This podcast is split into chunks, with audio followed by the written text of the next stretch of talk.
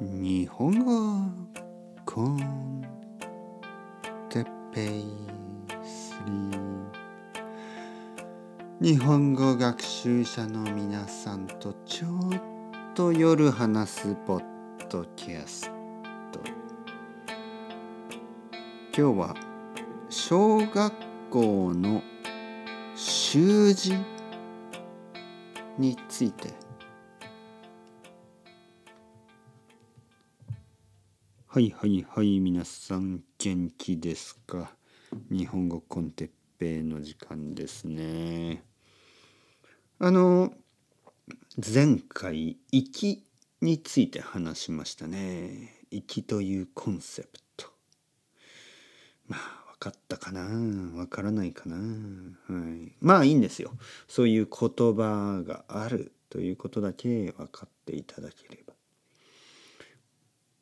今回もまあリクエストなんですが、えー、小学校の習字についてですね。習字。あの書道ですよね。あの漢字まあ漢字ひらがなカタカナでもいいですけど筆を使って、ね、黒い墨を、えー、筆につけてそしてあの和紙。ですね。日本の紙、の上にあの字を書いていく。習字、ね、まあ皆さんもやったことがある人もいるんじゃないですか？やったことありますか？習字。実はね僕は子供の時に結構長い間やってたんですよね。僕が子供の時にやっていたいわゆる習い事習い事と言いますね。いろいろなクラスのこと。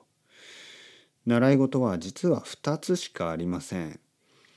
そしてその2つは両方とも結構長い間やりました、5歳ぐらいに始めて、え、15歳ぐらいまでやっていった、えー、一つが剣道ですね。もう一つは習字なんですね。書道ですね。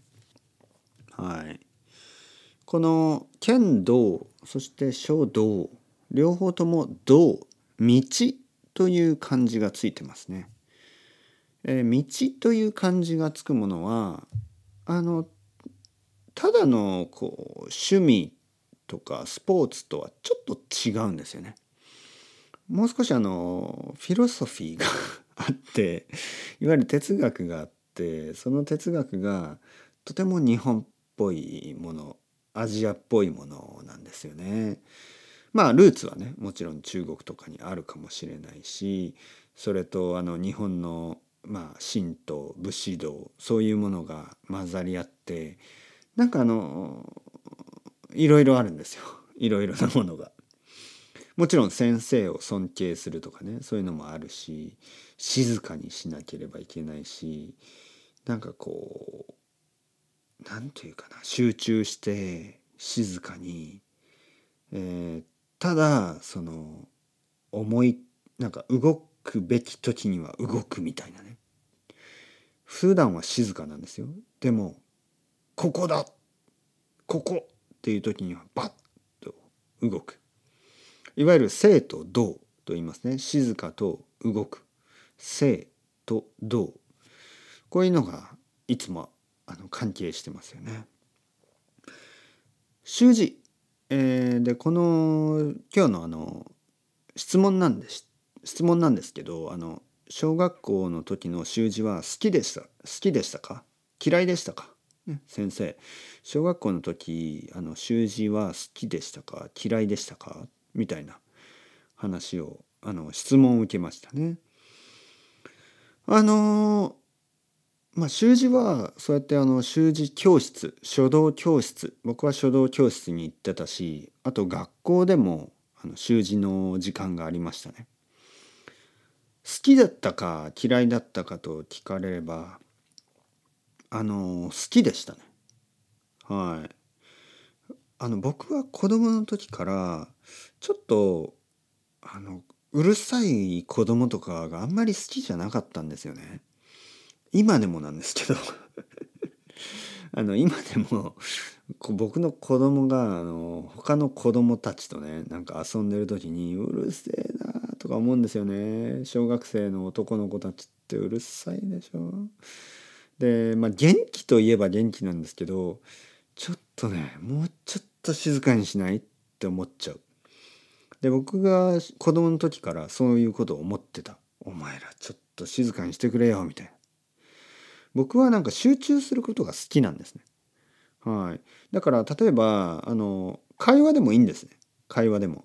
集中して会話をすることはいいんですけど子供たちってなんか集中しないんですよね。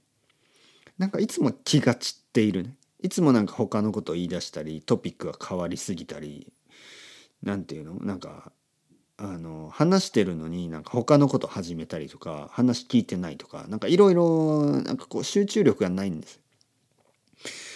習字っていうのはそういうことが許されないんですね。えー、教室の中で習字をやる時まあ小学校もそうだしあの書道教室でもそうなんですけど先生がまずそれをあの教えるんですよ。はい静かにしてくださいね。で誰かが何か話してたら「田中君？静かに」ちょっとね怖いんですよ。田中君？静かにできないんだったら外に出ようか。みたいなね。教室の外に出されるんですよね。うるさい子は。あのこの場所ではあの静かにしなさい、ね。静かにできなかったらここにいるべきではない、ね、準備ができてない。みたいな。結構厳しいんですよ。あの笑うこととかダメですね。もちろん。怒ることもダメだけど笑うことがダメですよね。楽しい楽しむということはダメなんですよ。ここが大きく違います。剣道もそうだしね。剣道もそうだし書道もそうだし柔道もそうでしょう。いわゆる道がつくものはあの楽しむことが禁止されてますね。なんかあの他のスポーツって楽しんでいいんですよ。でも楽しんだらダメなんですね。剣道とかって。まあ剣道はもちろん人を殺すあのシミュレーションみたいなもんですからね。刀と刀で戦うから、まあ、楽しむもんじゃないですよね。勝っても悲しいでしょ。負けたら死ぬしね。だからそういうもんだからまああの楽しむものじゃない。でまあ習字は殺し合いじゃないんですけどでもやっぱりまあそういうちょっとこうそういう精神があるっていうか真面目にねしなくてはいけない。はい、音音を立てるな。声を出すな、ね、おならをするな、はい。まあ、おならはどうなのかな。音がなければいいかもしれないけどちょっと臭いとちょっとあの字が震えそうですよね。字がこうふにゃふにゃになりそうじゃないですか。くくくさみたいなね。まあとにかくあのいい時間でしたね。だから習字の字字を書くのが好きとか嫌いとかじゃなくてその時間ですね。やっぱり集中して静かに時間を過ごす。この居心地の良さいわゆるメディテーションになってたわけですよね。子供にとってですけどメディテーションになっていた。普段あのうるさいあの教室の中でもういつも誰かがガタガタガタガタ怒ったり泣いたりしてる子供の世界からこの静かなあの集中した世界にね入れるっていうのは僕は好きでしたね本当にメディテーションですねただの。でまあ習字書道のその実はそのそれは大きい部分だと思います。はい、字が上手くなるとかあのそういうことはまあもちろん大事なんですけどでもまあ副作用というかねあのその字が上手くなるっていうことだけじゃなくてやっぱりこう精神的なあの精神的になんか得られるものあの、まあ、いわゆるメディテーションですよね本当に。こう気持ちが落ち着くし集中できるし。なんかそっちが僕は好きだったしそれがあのあの一番の魅力かなと僕は思いますけどね。人によってはまあ字が上手くなりたいとかそれにフォーカスしてる人もいるしまあそれはそれでいいんですけど僕はそっちじゃなくてなんかこう静かなところで集中して何かをやるっていうのが好きだったんでまあ今でも好きですけどねあのそれは面白い。あとはその字字にそれぞれの性格が出たりするんですよ。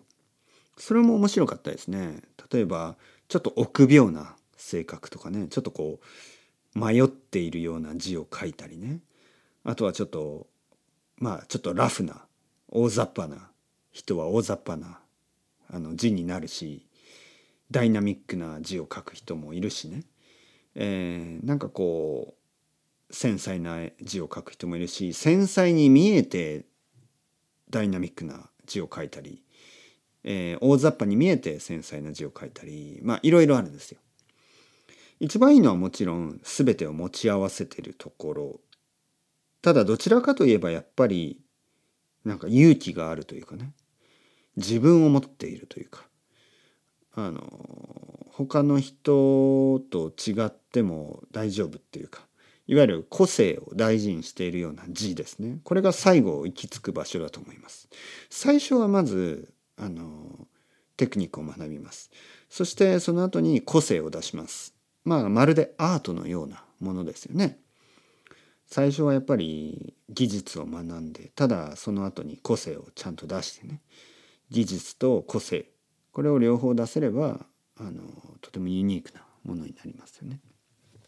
いいと思いますよ。もし興味がある人がいればあのぜひぜひやってみてください。